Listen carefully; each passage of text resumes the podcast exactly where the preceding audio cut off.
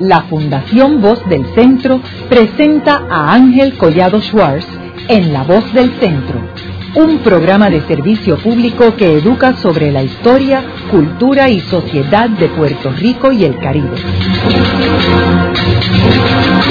Saludos a todos. El programa de hoy está titulado La genealogía en Puerto Rico, la investigación de los antepasados. Hoy tenemos como nuestra invitada a la doctora Raquel Rosario Rivera, quien es profesora de la Facultad de Humanidades de la Universidad de Puerto Rico, del recinto de Bayamón, y quien es autora de un libro publicado recientemente titulado Primeras Familias Pobladoras de Caguas. Raquel, me gustaría comenzar el programa proveyéndole a nuestros radioescuchas una definición de lo que es genealogía. Gracias por la invitación eh, nuevamente para compartir en este programa. La genealogía es la ciencia auxiliar de la historia que tiene por objeto el estudio del origen de las familias y la relación de sus componentes, ya sean ascendientes, descendientes o laterales. El propósito de la genealogía es buscar las raíces de cada individuo relacionando su historia, las condiciones de vida de sus antepasados, sus oficios, la religión, sus estilos de vida y obviamente su origen. Su fin primordial es buscar los ancestros en la línea directa por ambas ramas, por la maternal y por la paternal. Así es que una vez que se buscan los antepasados de la línea maternal y paternal, entonces se comienzan a buscar los descendientes o antepasados de las ramas laterales. ¿Y por qué eso es importante? ¿Por qué es importante? Porque así vamos desarrollando los grupos familiares que ataron a esas familias y que a la larga este, van a estar atados a nosotros, porque actualmente lo que nos ata a una familia y lo que nos da curiosidad es el apellido. El apellido actualmente pues tiene una relevancia importante. Cuando usted se encuentra a alguien con un apellido similar al suyo, usted dice, ¿y de dónde es? Porque lo que pretende es tratar de averiguar si esa persona que tiene un apellido común es familia suya. Y ahí es que empiezan las conversaciones maravillosas. Y si usted tiene documentación donde aparecen otros apellidos, pues puede hacer una relación familiar de un apellido completo, que es lo que se pretende investigar en la genealogía. Y yo creo también que es interesante para saber y conocer mejor a la persona porque uno sabe de dónde viene. Y también para uno, yo creo que es bueno uno para uno saber cuál es su futuro, porque como sabemos los genes tienen que ver mucho en términos de la longevidad de uno. Y cuando uno tiene padres que mueren con una larga vida, pues uno ya se puede proyectar que uno debe, debe poder vivir eh, por mucho tiempo. Fíjese que Vizcarrondo decía, ¿y tu abuela a dónde está? ¿Ah? Y decía, porque uno siempre, el ser humano siempre está en la búsqueda de dónde viene cuáles son sus ancestros. Y esto es algo bien remoto. O sea, eh, la genealogía es tan antigua como la humanidad misma.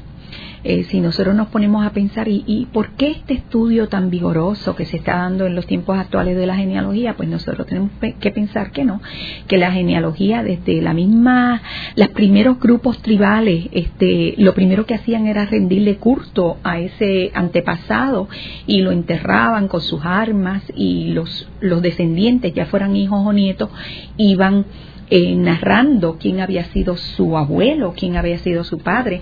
Y si nosotros nos vamos a buscar en la misma Biblia, es el ejemplo más fehaciente de esto. Antiguamente la gente se pasaba ese conocimiento a través de la vía oral. La vía oral es, todo lo que se relata de generación a generación. Eh, esos relatos orales pues podían pasar por centenar de años y lo vemos en el, los hebreos, por ejemplo, que tuvieron que salir desde la Baja Mesopotamia, fueron a Egipto y de Egipto regresaron a la tierra prometida.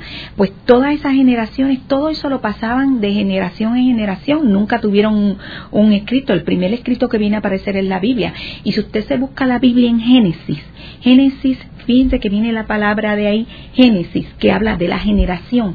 Y usted se encuentra en Génesis, en Génesis aparecen las generaciones que antecedieron a Jesucristo. Y usted puede saber quiénes fueron los hijos. De hecho, yo tuve la oportunidad de visitar Utah los mormones, la, la, biblioteca de Utah, y ellos han logrado hacer la genealogía de Jesucristo.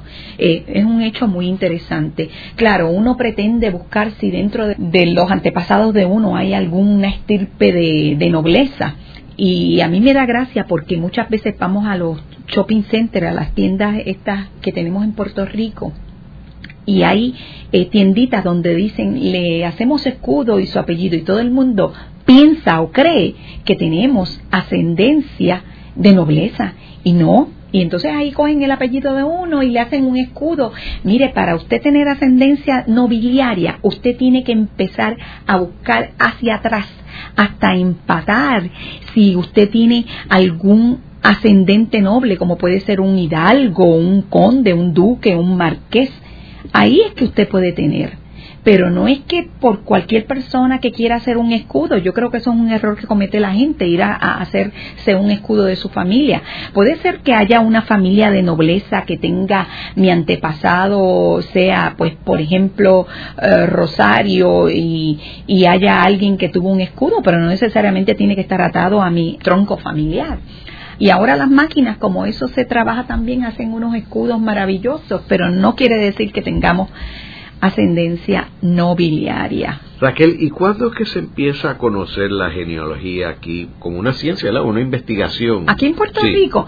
Bueno, aquí en, en Puerto Rico lo inició el señor Carlos Ciancini, que por cierto, recuerdo yo que él ya conocía mis libros, ¿verdad? Mi libro de los emigrantes llegados a Puerto Rico procedentes de Venezuela y el otro de la Real Cédula de Gracias en Puerto Rico y se me acercó en el archivo y me decía, doctora, yo estoy buscando mi antepasado que es Carlos Ciancini y cuando él se me acercó yo le dije, don Carlos, pero no es Ciancini, es Giancini con G y él era de origen corso. Don Carlos decide fundar con la doctora Úrsula Costa la Sociedad de Genealogía en el 1987 y de ahí empezaron unos grupitos muy pequeños y comenzó a crecer. Empezaron a hacer unos boletines, unas pequeñas publicaciones para ir recopilando todas las investigaciones que tenían sus miembros. Y eso fue creciendo hasta que luego se hizo un boletín, del boletín pasó a revista y em, estamos teniendo una publicación que tiene dos publicaciones anuales y que tiene es un recurso valioso para los miembros para publicar las investigaciones que se hacen. Así que fue el señor Carlos Giancini cuando él me hizo esa pregunta y yo le expliqué que era Giancini, él comenzó a encontrar el documento, porque él lo estaba buscando con la C. Así que los apellidos, en esa evolución que han tenido desde este comienzos se comienzan a utilizar los apellidos, porque los apellidos no se utilizaron por siempre, empezaron a utilizarse a partir del siglo VIII, en tiempos eh, medievales, siglo VII, VIII, eh, sobre todo para la época de Carlomagno, es que comienzan adelante a usarse los apellidos. Pero antes los apellidos no se utilizaban, eh, había otro concepto de usarse apellidos. Y entonces pues la gente comienza y a través de, esa época los apellidos han cambiado. Por ejemplo, yo me encuentro muchos documentos en en el archivo donde, por ejemplo, vamos a cogerle un caso bien, bien conocido. Power eh, se escribe power como si fuera de poder, de energía en términos en inglés, pero un apellido de origen francés y se pronunciaba power. Entonces, en muchos documentos los españoles escribían power. Y si usted no sabe que lo escribían de acuerdo a la pronunciación, se pierde en la traza de la investigación, porque usted sabe que el apellido no se pronuncia así. Por ejemplo, el apellido Vigoró el apellido Vigoró se escribe Vigoriaux, pero en pronunciación francesa es Vigoró. Entonces así mismo lo ponían Vigorou, lo escribían así. El apellido Ledoux, eh, el apellido Caradux y ponían Caraduc o Casalduc y le iban cambiando los apellidos. Cuando usted viene a ver, los apellidos se transforman. Por ejemplo, en el caso de mi padre eran Guevares y para mi bisabuelo se perdió y lo cambiaron a Nevares entonces yo tengo antepasados Nevares con Guevares también. Y esto se debe pues a la transformación que ha tenido el apellido desde que comienza a utilizarse, porque antes los apellidos se utilizaban de una manera distinta. Existían apellidos, ¿verdad?, eh, personales, existían apellidos solariegos, que eran apellidos de acuerdo al, al lugar. Por ejemplo, los apellidos personales, cuando se comienzan a utilizar eh, identificaciones de familia, esto comienza en los tiempos de Roma, ¿verdad? Que eran los apellidos familiares de una familia particular, que era el llamado gentilicio, por ejemplo, cuando hablamos de los Césares, la familia de los Tulio, etcétera.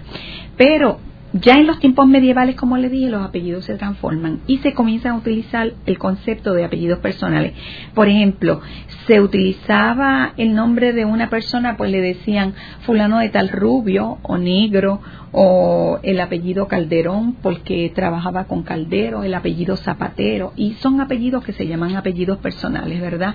Por ejemplo, aquí en Puerto Rico encontramos documentos donde le dicen Antonio inglés porque era inglés o Antonio portugués porque era portugués. Son apellidos personales que la gente le va poniendo. Y con el pasar del tiempo, pues el apellido original se pierde y se comienza a utilizar este. Entonces los apellidos patronímicos, pues tenemos apellidos patronímicos porque se derivan de un nombre propio de la madre o el padre. Por ejemplo, el hijo de Pedro, el hijo de Pérez se llamaba hijo de Pedro, el Blasquez era hijo de Blasco, Velázquez era hijo de Velasco y Vázquez era hijo de Baseo. Quiere decir que así hay un cambio de acuerdo al apellido patronímico. Por ejemplo, eh, también en el caso de los apellidos patronímicos en toda Europa, eh, cambiaron su uso. Por ejemplo, en, Alemania se usaba el sunus narskrit, que dio paso al apellido son. Por eso vamos a ver muchos apellidos con, terminaciones de son, son y son. En Dinamarca se utilizó el sen, que eran los Ingerbrechtsen, y se usan apellidos así. Los normandos usaron el fix, Fitzgerald, por ejemplo, y los escoceses eh, adquirieron el Mac, eh, como McAfee. Los irlandeses utilizaban el O, como O'Reilly o Kelly o Nelly, así sucesivamente. O sea, que comienzan a utilizar algo que los distingue de acuerdo al origen. Yo puedo ver un apellido con O y ya digo que es irlandés. O puedo eh, ver un apellido con terminación de son y puedo decir que es dinamarqués. Así sucesivamente. Y estos apellidos, pues en el caso de Puerto Rico, han cambiado mucho su uso. Por ejemplo, tenemos también apellidos que se han transformado utilizando la grafía equivocada o el sonido. De acuerdo a cómo lo escuchaban, lo escribían y se pierde. Por ejemplo, hay un apellido que yo menciono para esto. El apellido Anglero, usted lo ve escrito Anglero, R-O, pero es que era Angleriaux. Entonces mucha gente que tiene ese apellido han perdido el origen francés de ese apellido, que era Angleriaux. Y yo tengo amigas que son anglero, R-O, pero eh, la pronunciación era anglejo y el español escribía anglero y así se quedaron todos los que siguieron eh, eh, sucesivamente las generaciones. Raquel, ¿y qué sucedió, por ejemplo, con los hacendados que a veces le daban el apellido de ellos a, los, esclavos? esclavos? Ah, bueno, el caso de los esclavos es muy interesante. El esclavo pierde toda su eh, ascendencia cuando llegan aquí. Aquí todavía hay familias que tienen apellidos este, esclavos como el Jambó ¿Ve? Es un apellido eh, de origen africano. Pero cuando un esclavo llegaba este, eh, para ser vendido en una subasta, el hacendado venía y como habían unas normas cristianas que habían que darle este, cristiandad a esos esclavos y habían que bautizarlos, pues entonces una de las, de las cosas que se hacía era el dueño del esclavo le daba su nombre cristiano. Le ponía, pues si se llamaba Kunta, Kunta Quinte, el famoso Kunta Quinte, pues le ponían, este, te vas a llamar Carlos y como el dueño se llamaba pues Vizcarrondo, pues te vas a llamar Carlos Vizcarrondo y automáticamente perdía toda su identidad. Muchas veces esos esclavos eran vendidos a unos segundos, unos terceros, y siempre en la documentación de ventas, por lo general decían era dueño de tal, pero ellos perdían toda su identidad. Y pasó lo mismo con los indios. Los indios pues tenían sus nombres indígenas. Cuando vinieron aquí los españoles, castellanizaron sus nombres, le, daban el nombre indígena, pero el apellido o la estirpe indígena se la cambiaban por el dueño que tenía ese hacendado o ese este dueño de ese esclavo. Es bien difícil, no imposible. Fíjese lo que le digo, es bien difícil, no imposible hacer una genealogía de un esclavo porque el problema con los esclavos era el constante cambio o las permutas que hacían con los esclavos. La permuta eran cambios que hacían con el esclavo. Yo te cambio este esclavo por este o por una finca, o por una casa, o te lo cambio por otro esclavo. Y ya entonces esas permutas van eh, ampliando la gama de dificultades para conseguir quién eres esclavo. El cambiarle los nombres cristianos, a menos que no encontremos unas actas o documentos de compraventa de esclavos donde diga su nombre era tal, entonces uno puede darle continuidad. Pero la genealogía de esclavos o de antepasados negros es bien dificultuosa, no imposible, pero es dificultuosa. Y en el caso de los matrimonios, porque yo creo que una ventaja que nosotros tenemos es que la mujer, la esposa, mantiene el apellido, y entonces se pone de o sea, fulana de y el nombre del esposo, que en Estados Unidos no es así, en Estados Unidos usualmente se elimina. Y se ponen el apellido del esposo. Y de hecho a veces enviudan y se quedan con el apellido del esposo, como Jacqueline Kennedy, todo el mundo habla de Jacqueline Kennedy y él había muerto y ella se había casado con Onassis. Correcto. Entonces puede poner Jacqueline Kennedy Onassis. Sí, sí, eso mismo. En el caso de Puerto Rico eso no está pasando eh, o pasa, aquí se pone el apellido de, pero ya sabemos que por la línea que es contrario a lo que hacían los indígenas, porque usted sabe que los indígenas, el cargo del cacique se heredaba por línea matrilineal, es la madre la que tiene importancia, es de la madre quien se determina que el hijo es de, de una estirpe de, de dirigente, pero cuando llegan los españoles es el apellido del hombre que eh, prevalece. Pero hay una dificultad y hay que estar bien consciente de esta dificultad. Los apellidos en el siglo pasado, yo creo que a partir del siglo XIX hacia atrás, podía utilizarse no solamente el apellido del padre, sino que se podía utilizar el apellido de la madre y el apellido de los abuelos, siendo una misma persona. O sea, usted puede conseguir una persona con el apellido Juana María. Juana María con el apellido Rodríguez o con el apellido Vázquez, que era de su abuela, Juana María Vázquez es la misma que Juana María Rodríguez. Y puede aparecer documentos donde inclusive en las actas de bautismo del siglo XIX usted puede ver un hijo con el padre con dos madres distintas, pero con el mismo nombre, o sea, con Juana Rodríguez y con Juana Vázquez, y usted dice, ven acá, Juana Vázquez era distinta a Juana Rodríguez, no, era la misma. Lo que pasa es que o utilizaba el nombre del padre, de la madre o del abuelo. Y esta dificultad hay que buscarla bien, ¿verdad? En esa dificultad que se presenta y se presenta sobre todo mucho en los documentos del siglo XVIII. Ahora bien, el apellido de la mujer se pierde eventualmente con dos generaciones, se puede perder. El del hombre continúa con variantes o continúa este original y se mantiene por generaciones. Pero el de la mujer se pierde. En el caso de lo que usted me pregunta de que se utilice el apellido de que estamos utilizando ahora, yo eso lo respeto por, porque ha sido un apellido de uso y costumbre, ¿verdad? Las mujeres piensan eh, que pertenecen a ese marido. Yo mm, nunca utilizaría un apellido de, de mi esposo porque yo tengo que estar este, orgullosa de mi estirpe. Pero ¿qué pasa cuando se divorcian? ¿Qué usted hace con el D? Si yo era de Collado Schwartz y ahora ya no soy de Collado Schwartz, ¿qué voy a hacer? Ha habido casos que las documentaciones pues resultan difíciles porque entonces ya no soy de fulano de tal. Y eso está pasando ahora. Ahora, está pasando un problema y no sé, he tratado de seguir este asunto, pero se iba a cambiar la legislación en Puerto Rico para que la madre pudiese tener la oportunidad. Yo me opongo totalmente de ponerle el apellido que prefiriera fuera del padre o de la madre. Si se le pone automáticamente a un hijo nacido el nombre de la madre, se pierden muchos aspectos. Se pierde el apellido genético, el apellido de ascendencia, y esto va a traer dificultades a la larga. Yo estoy en oposición. Hay que mantener eh, esto, ¿verdad?, de, la descendencia masculina eh, para que no se pierda esa, esa continuidad, no solamente genética, sino genealógica, que se puede perder a la larga. No, yo creo que también legalmente, desde el punto de vista de herencia, etcétera, sería complicadísimo. En muchos aspectos. Complicadísimo. Familiares, de enfermedades, de enfermedades. Yo tengo una pariente que su hijo empezó con unos grados de desbalance eh, psicológico y buscamos todas las posibilidades, si era que tenía miedos internos, etcétera, etcétera. Y cuando ella investiga, su abuelo había padecido de locura entonces ella me llama para preguntarme si yo podía, a través de la investigación genealógica, determinar algún grado de locura que pudieran ellos. Es imposible a menos que no haya un expediente de salud, ¿verdad? O sea, hay muchas vertientes el cambiar los apellidos y los nombres.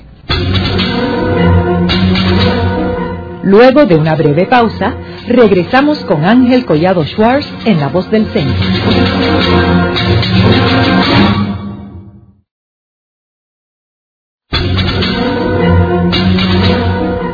Regresamos con Ángel Collado Schwartz en La Voz del Centro. Continuamos con el programa de hoy titulado La genealogía en Puerto Rico, las investigaciones de los antepasados. Hoy con nuestra invitada, la doctora Raquel Rosario Rivera, quien es profesora en la Universidad de Puerto Rico en el recinto de Bayamón. En el segmento anterior estuvimos hablando de la definición de la palabra genealogía y la importancia de uno investigar los antepasados de uno. Raquel, ¿cómo uno empieza esta investigación? ¿Cuáles son los primeros pasos para uno investigar los antepasados de uno? Los primeros pasos están en la misma familia de uno. Uno lo que tiene es que aprovechar que tiene los padres vivos, o los tíos vivos, o los abuelos vivos. Hay que empezar con la historia oral. Y la historia oral tiene unos requisitos. Primero que nada, yo le digo a la gente que tiene que tener una libreta. Y en esa libreta hacer todas las anotaciones que pueda hacer con respecto a información que proveen estas personas. Pues, ¿quiénes son estas personas? Los papás de uno, eh, los abuelos de uno, los bisabuelos si es que están vivos, porque ellos dan datos dan lugares, dan fecha y hay que aprovechar que su memoria no se termine, ¿verdad? Se puede terminar por muchas razones, pues por la senilidad, puede terminarse por una enfermedad como el Alzheimer y hay que aprovechar cuando ellos tienen esa lucidez mental. Así que la historia oral hay que explotarla al máximo e inmediatamente antes de que ellos pues abandonen este mundo. Una vez que se comienzan ellos a dar datos, hay que comenzar a hacer entrevistas de los de las personas que ellos que ellos hagan referencia, pues mira, fulana de tal este vivió conmigo, cosas así por el estilo, porque le van a dar luz a muchos a muchos sucesos. Lo otro que hay que hacer es buscar documentos. ¿Qué documentos se pueden encontrar aquí? Pues actas de matrimonio, actas de bautismo, que, que toda familia tiene en algún cajón de alguna parte de la casa. Pueden ser documentos legales, documentos militares, documentos de escuela, fotografías. Las fotografías son vitales e importantes, pero las fotografías tienen un problema. Muchas veces las fotografías nadie se le ocurre poner o colocar en la parte de atrás quiénes son los que aparecen en la fotografía. Y eso dificulta un poco, a menos que ellos no vengan a identificar. Otro error que se comete con la fotografía es tratar de escribir con bolígrafo detrás de las fotografías porque daña la fotografía al hacerle eh, protuberancias que luego a la larga van a ser perjudiciales. Este, si hay fotografías, lo más importante ahora con los avances de la tecnología, conseguir una cámara digital, porque mucha gente que tiene fotos dice no tengo, porque no quieren desprenderse de eso, de esas fotografías. Y uno le dice, mira, préstame la fotografía, yo le tomo una foto con una cámara digital y así todo el mundo está feliz y contento y puede conseguir esos elementos. Cuando un familiar se muere, por lo general muchos familiares que no están conscientes de la importancia de la documentación que dejan estos seres que abandonan este mundo, es que esos documentos pueden servir a la larga.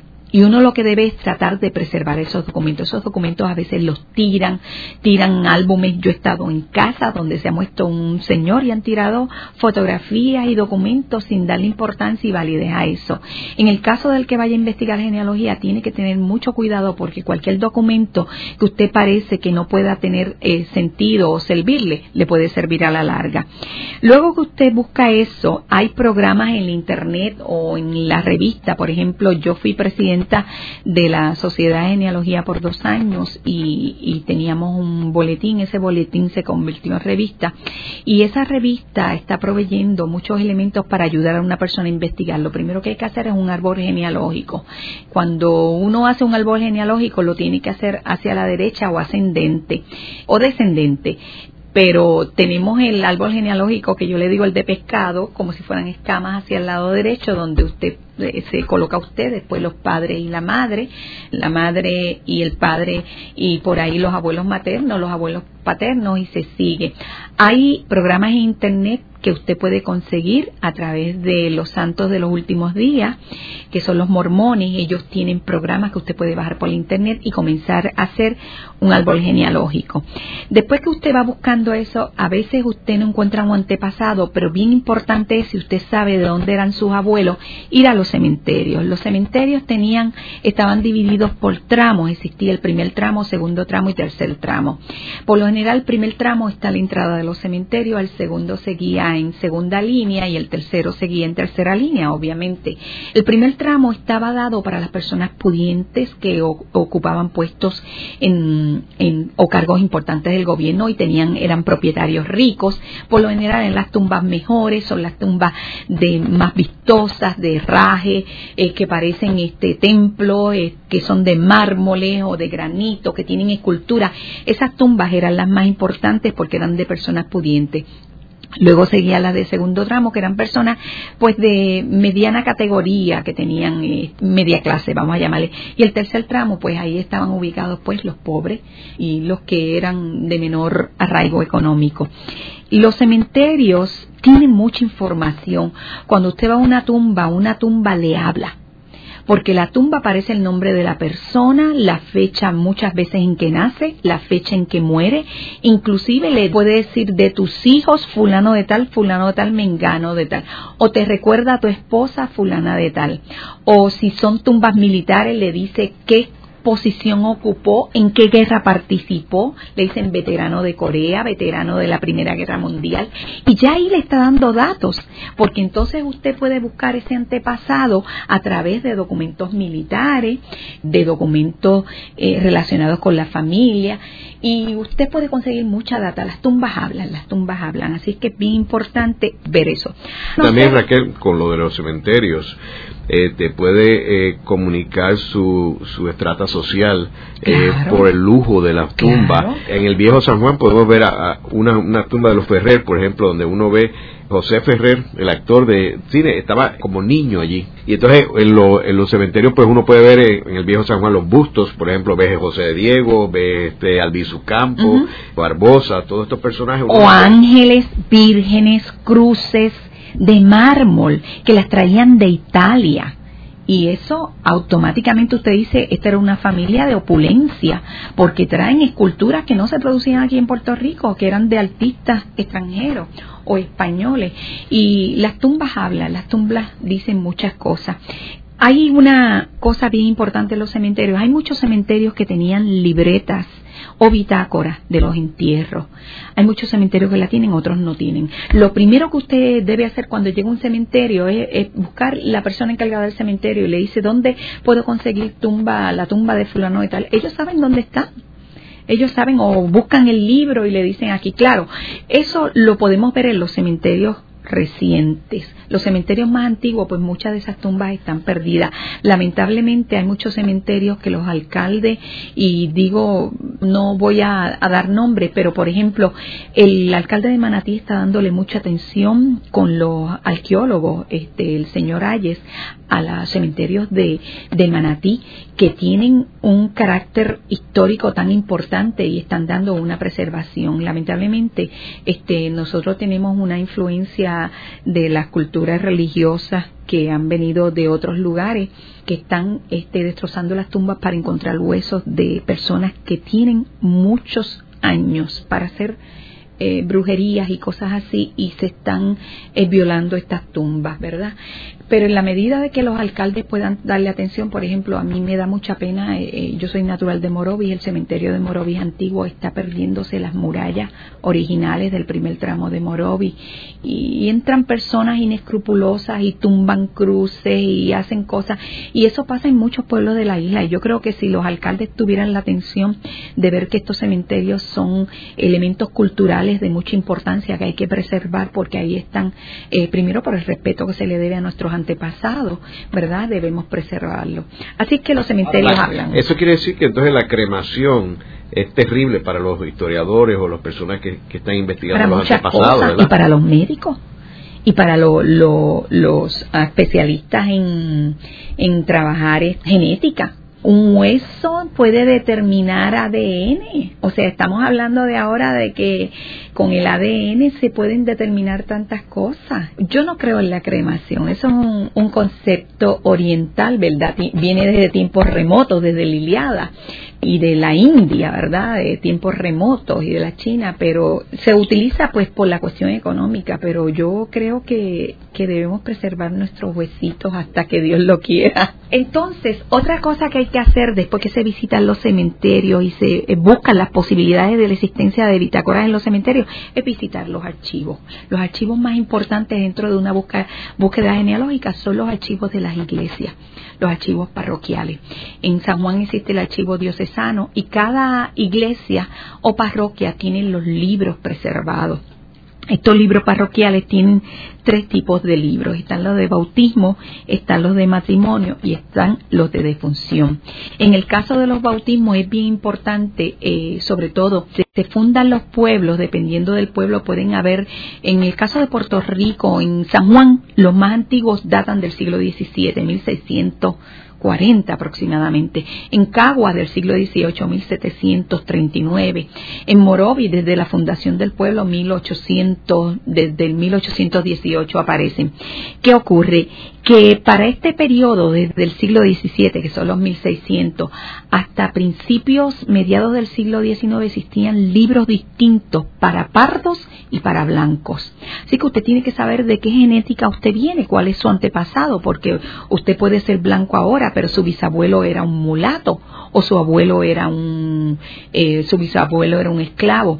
Y entonces, si usted va encontrando datos de la raza o de la etnia a que usted pertenece, entonces usted tiene que buscar en qué libro debo investigar. Por ejemplo, si había libros de Pardo, el obispo Arismendi había determinado que se tenía que mantener los libros de Pardos bien eh, distintos al libro de Blanco. Eh, yo me encontré en el caso de unas investigaciones, no sé, recuerdo si fue en Caguas, en Morovi, que un cura tenía dificultad dónde iba a colocar a un individuo sin el libro de blanco, porque eh, la cara era blanca, pero el pelo lo tenía de distinta manera. Y le preguntó al obispo y el obispo le contestó en una carta, decía, bueno, si tiene el pelo encaracolado, mételo en el libro de pardo o sea, tenían dificultades los mismos curas de dónde debían eh, colocarlo. Es a partir de 1852 que comienzan por una orden religiosa de que se juntaran los libros de blancos de pardos e inclusive incluir mayor información, porque los libros de bautismo pues, pueden decir hijo de fulana de tal de tal, fue bautizado tal día y nació tal día, y eso es todo pero a partir del 1852 había que incluir el nombre y el nombre de los abuelos, tanto paternos como maternos. Así que si queremos saber quiénes son los abuelos paternos, ya a partir del 1852 hasta nuestros días aparece esa información. Hay otro detalle bien importante y es que la iglesia siempre fue la encargada de mantener una relación de los bautismos, de los matrimonios y de las defunciones. Pero ¿qué pasa? Hasta que viene un cambio en el Código Civil, en el año 1885 se inicia en Puerto Rico el registro civil y la iglesia sí mantuvo libros de matrimonios de bautismo, pero al ser registro civil, ya entonces el registro civil comienza a tener control de todo tipo de nacimiento, de todo tipo de matrimonio y de todo tipo de defunción. Por lo tanto, la iglesia no va a ser responsable a partir del 1885 de tener toda la información. Por eso es que si usted va a una iglesia a buscar un ante pasado del siglo XX, 1916, si usted fue bautizado en la iglesia, lo va a encontrar. Pero si no aparece en la iglesia católica, y hago la aclaración que es la Iglesia Católica la que lleva el registro. Si no, tiene que ir al registro civil a partir de 1885. Ahora, Raquel, ¿qué sucede antes de 1885 si la persona no era católica, si la persona no estaba bautizada, si la persona no se casaba por la iglesia? No aparecen los libros. Es como si no existiera. Depende, porque si es extranjero puede que aparezcan los libros en Europa en, ya sea en España, Francia, porque allí ya había ocurrido el proceso desde que ocurrió la revolución de Lutero a partir del 1517 y hasta que no ocurre el concilio de Trento en 1545, es que ya pues la iglesia eso era indistinto porque ya cada comarca establecía darle continuidad a eso. Pero si llegaban a Puerto Rico, eh, a ellos le exigían que tenían que traer para poder entrar a la isla una copia del acta de bautismo y por lo general y el que pasaba a ser de otra religión, pues venía posiblemente de una iglesia de Estados Unidos y sabemos que cuando se fundan las colonias en Estados Unidos solamente Maryland era la católica, así que venían con actas de bautismo o con documentos de algún alcalde o de algún gobierno donde les daban un pasaporte y entonces hacían relación. Si los hijos nacían aquí y ellos deseaban este bautizarlos en la iglesia, pues ahí se iniciaba una, una muestra. Puede ser que en algún momento no aparezca, pero eso no es difícil que no aparezca este Collado Schwartz porque yo tuve una tía mía y le voy a comentar esto porque esto le suele pasar a mucha gente que no aparecía por ningún lado naciendo y ella se murió, no harán ni 10 años, y no aparecía. ¿Y por qué no aparecía? Porque los curas iban de caballo a caballo de un pueblo a otro y iban a una alguna iglesita que tenía una hacienda o algo a bautizar los niños. Cuando los bautizaban hacían hacían anotaciones en un papel y entonces seguían al otro poblado, por ejemplo de Orocovis a Ciales y en Ciales llegaban y ahí eh, colocaban este la información en los libros de bautismo. Pero qué pasaba si al cura se caía y se le perdían los papeles? Pues no aparecen. Y mi tía no aparece bautizada por ningún lado, ni en Orocovi, ni en Ciales, ni en Barranquita. Por otro lado, hay libros que se han desaparecido por los temporales, por inundaciones, y entonces usted tiene que buscar otras alternativas. ¿Cuáles son las otras alternativas? Los archivos históricos el archivo histórico nacional o un archivo de cualquier, una alcaldía que pueda tener archivos. Pero puede haber errores, que la persona oh. cuando lo está escribiendo escribió mal. Mal el nombre o, la fecha de nacimiento, etcétera, etcétera. Eso pasa cuando muchas personas están buscando un acta de nacimiento para inscribir o pasaba mucho con los, nuestros padres, nuestros abuelos, inscribir en el Seguro Social donde verdaderamente no aparecían.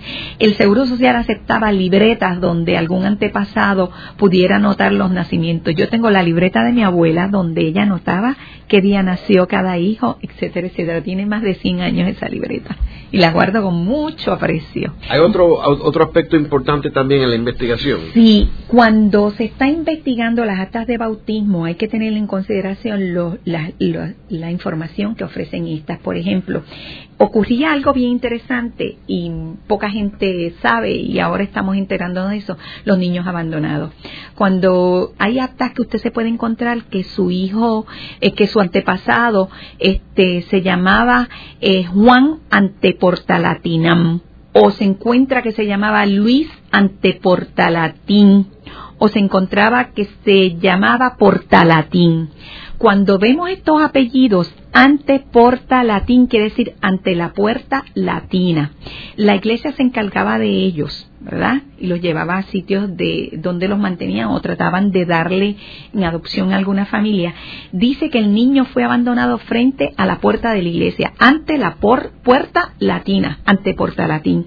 Por eso es que cuando nosotros vemos muchos apellidos ante porta latinam, ante Portalatín y Portalatín tenga la seguridad que hay un antepasado que fue un niño abandonado.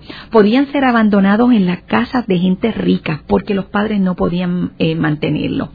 Muchas veces los hacendados que recibían un niño abandonado entre sus puertas lo adoptaban.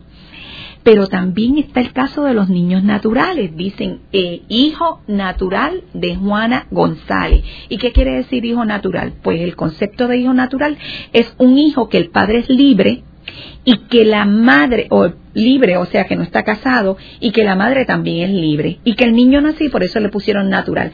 Pero el concepto puede, puede eh, confundirse con el concepto de hijo bastardo, porque hijo bastardo se considera aquel hijo que es de un padre que está casado.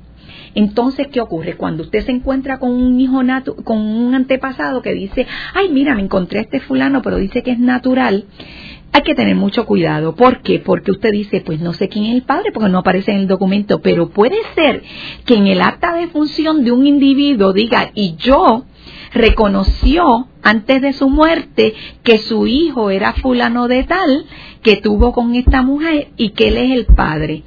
o puede haber en testamentos donde lo reconocen y puede haber documentos cuando están en matrimonio o se están casando que los padres reconocen que es hijo de ellos. Y asimismo lo dicen los documentos de las iglesias. Haremos una breve pausa, pero antes los invitamos a adquirir el libro Voces de la Cultura, con 25 entrevistas transmitidas en La Voz del Centro. Procúrelo en su librería favorita o en nuestro portal.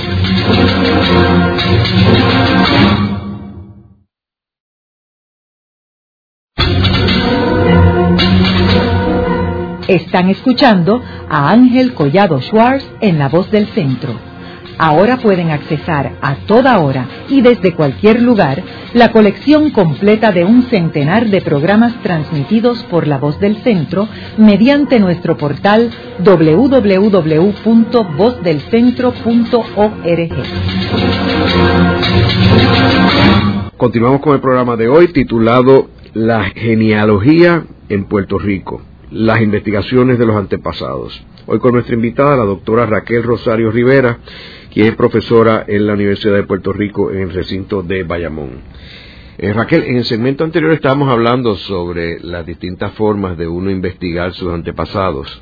Ahora, me gustaría que me hablaras un poco sobre algunos de los personajes prominentes de nuestra historia y algunas anécdotas en términos de lo que se ha investigado en cuanto a sus antepasados. Por ejemplo, se habla de que tanto Albizu Campos como Muñoz Marín, ambos, que son las dos figuras políticas más importantes del siglo XX, pues tenían unos antepasados que venían del mismo sitio, de Venezuela. La inmigración de Venezuela fue bien numerosa. Yo calculo más de 4.000 personas que llegaron a Puerto Rico, incluyendo hijos, esclavos, etcétera.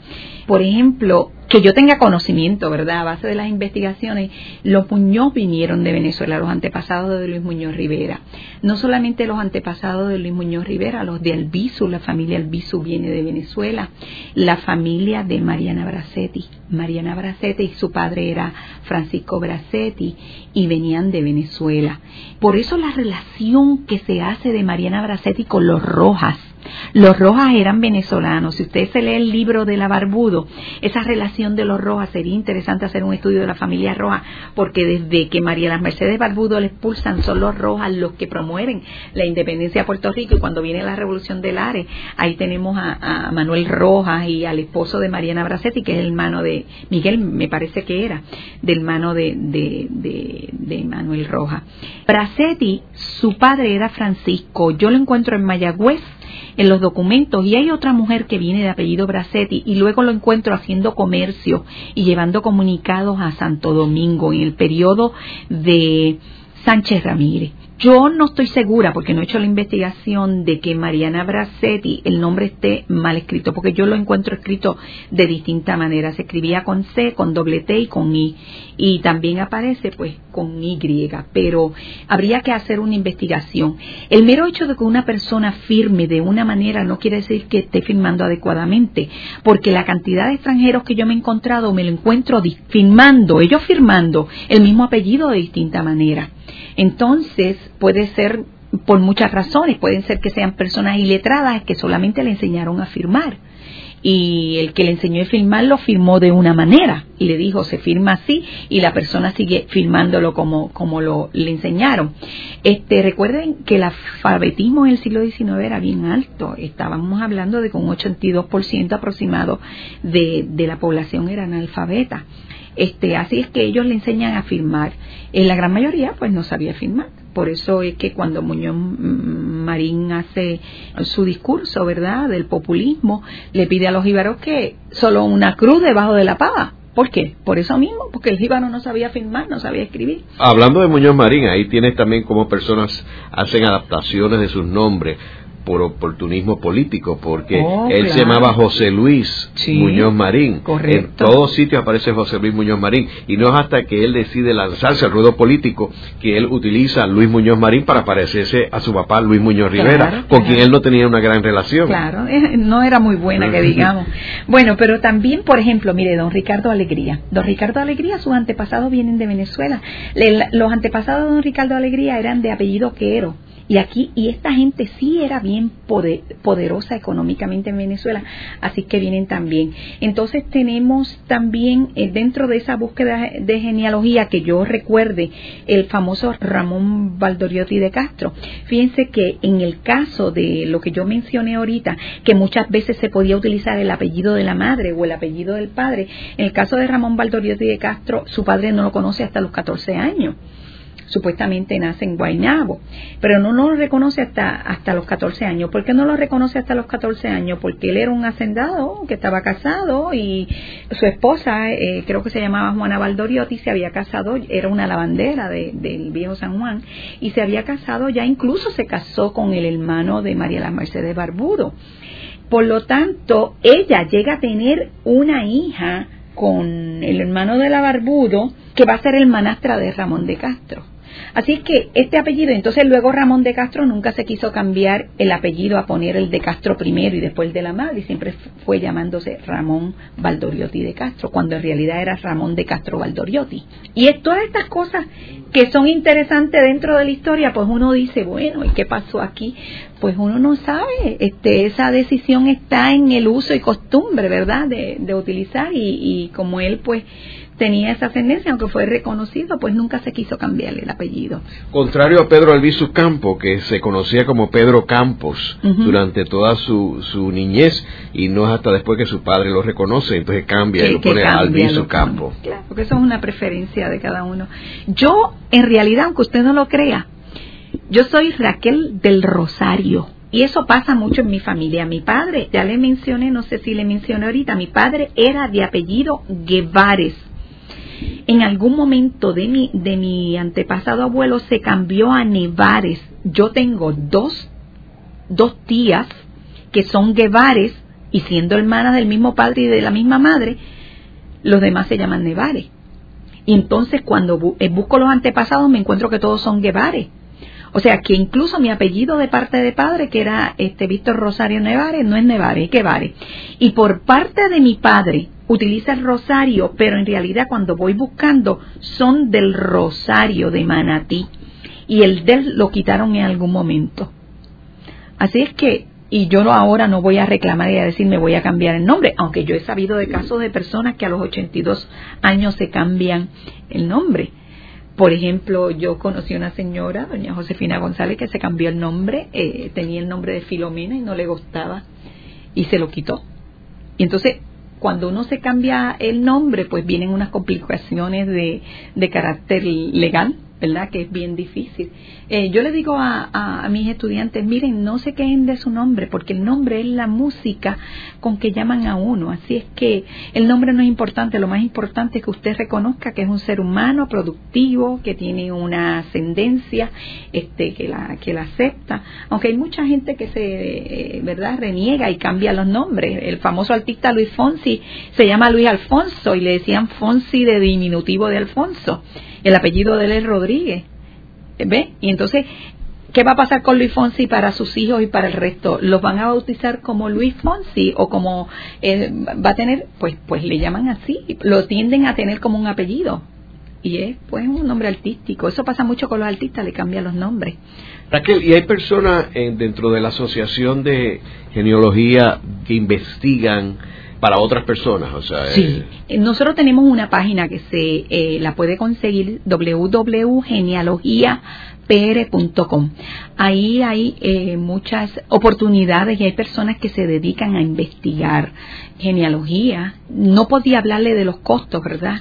Porque esto es una investigación que se hace, es es un proceso extensivo porque hay que buscar muchos documentos eh, y de diversas maneras eh, y de diversos pueblos, porque una vez que usted empieza a buscar la genealogía en un pueblo, si le empieza en Corozal, se puede extender a Toalta, a Naranjito, a Morovi, porque los antepasados se van moviendo a esos pueblos, por lo tanto tiene que moverse a esos otros pueblos.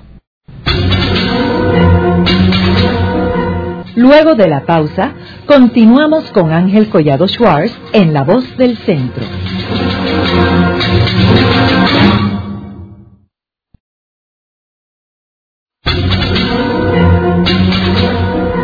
Continuamos con la parte final de La Voz del Centro con Ángel Collado Schwartz. Pueden enviarnos sus comentarios a través de nuestro portal www.vozdelcentro.org. Continuamos con el programa de hoy titulado La genealogía en Puerto Rico, las investigaciones de los antepasados. Hoy con nuestra invitada, la doctora Raquel Rosario Rivera, quien es profesora en la Universidad de Puerto Rico en el recinto de Bayamón. Raquel, en el segmento anterior estábamos hablando de cómo la Asociación de Genealogía en Puerto Rico puede ayudar a personas a, identificar sus antepasados, pero me comentabas también algo del, del censo. ¿Qué importancia tenían los censos? Bueno, hay un censo que se extravió que sería una maravilla que apareciera, creo que aparece en ciertas hojas, fue el censo que hicieron los norteamericanos cuando llegaron aquí de 1899 hicieron un censo, pero no se sabe. Todo el mundo, los historiadores relajan y dicen que Miles se, se lo llevó. Pero a partir del año 1910, cada 10 años los norteamericanos comenzaron a hacer unos censos. Estos censos se hacían casa por casa y son unos censos maravillosos. Todos los pueblos de la isla de Puerto Rico tienen censos de 1910, de 1920, de 1930 hasta ahora creo que podemos decir conseguir hasta el de 1910, 20, 1930, 1940. Hay unas restricciones y es que los censos no se permiten ver sino hasta 80 años después por las implicaciones legales que pueda tener, ¿verdad?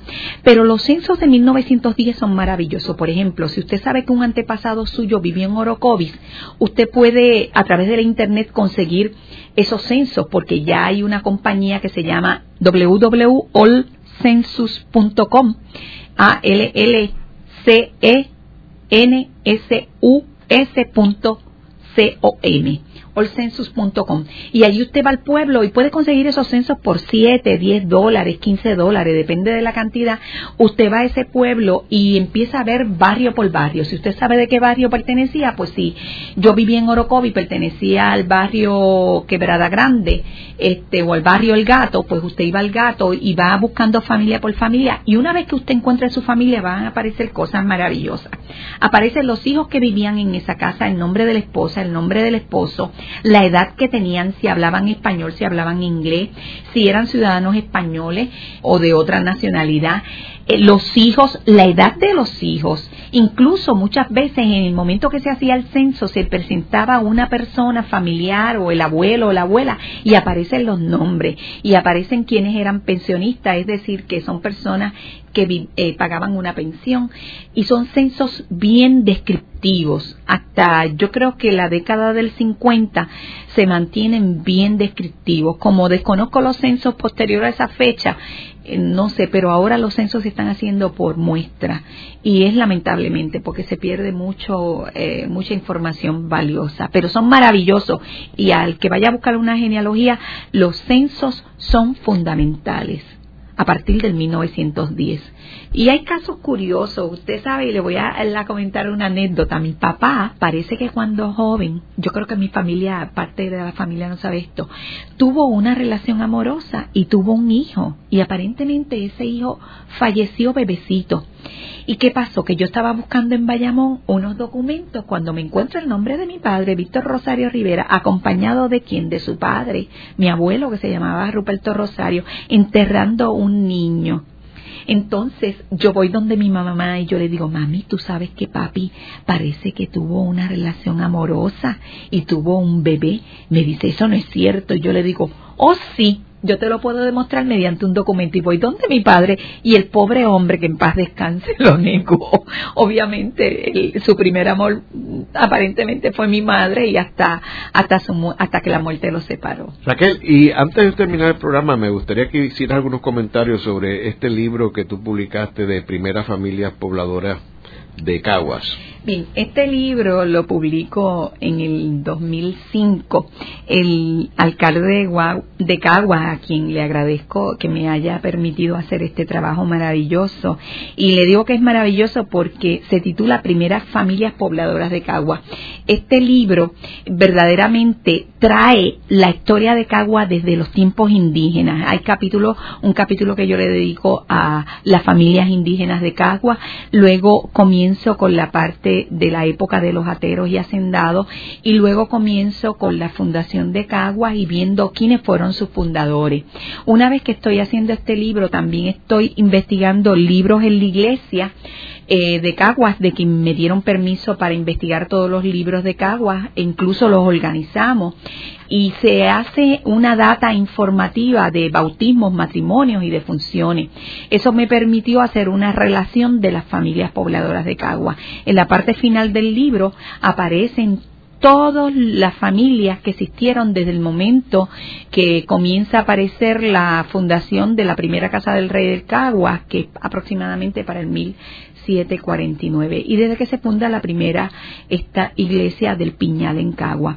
Es un libro que tiene grupos y esquemas genealógicos de todas esas familias, como los Delgado, los Jiménez, los Carrillo, muchas familias que poblaron Caguas, tiene en mapas, tiene el mapa de que encontré de cuando se fundó Caguas, que no había aparecido, así que tuve la suerte de encontrarlo, y tiene una relación desde el origen de Caguas. Complementa este estudio, pues otros estudios que hicieron otros historiadores como Bunker, y complemento con su trabajo. Así es que es un estudio bien concienzudo.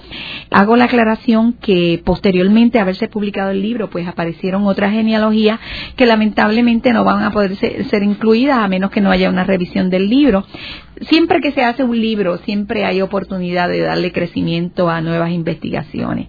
Así es que yo estoy orgullosa de ese trabajo y ese trabajo pues ha sido reconocido, así es que gracias a todo el mundo, mucha gente me ha escrito agradeciéndole que han encontrado mucha información y estoy bien orgullosa de él porque fue un trabajo que establece una mezcla no solamente de historia, sino también de genealogía. ¿Y se está estudiando la genealogía aquí en Puerto Rico? Sí. ¿En términos de cursos este, universitarios? No, en términos de cursos universitarios. Eso sería interesante, hacer un curso de investigación genealógica, ¿verdad? Simplemente eh, tenemos la Sociedad de Genealogía Puertorriqueña. Aquí en Puerto Rico, pues solamente tenemos la Sociedad de Genealogía.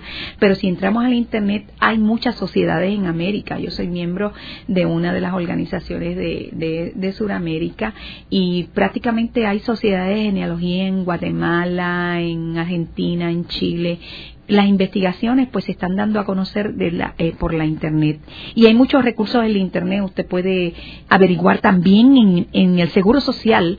Si entra a la página de seguro social el apellido usted pone el nombre de la persona y aparece información de dónde aparecen personas con el mismo nombre y los lugares y así usted puede ubicarse en el programa de hoy hemos discutido la genealogía en Puerto Rico y cómo la investigación de los antepasados es importante para uno saber de dónde uno viene y para dónde uno va en términos de los genes y la longevidad de uno. Muchas gracias Raquel. A la orden. Muchas gracias por la invitación. Esta ha sido una producción como servicio público de la Fundación Voz del Centro. Los invitamos a sintonizarnos la próxima semana a la misma hora. Y recuerden que pueden adquirir el libro Voces de la Cultura en su librería favorita o en nuestro portal.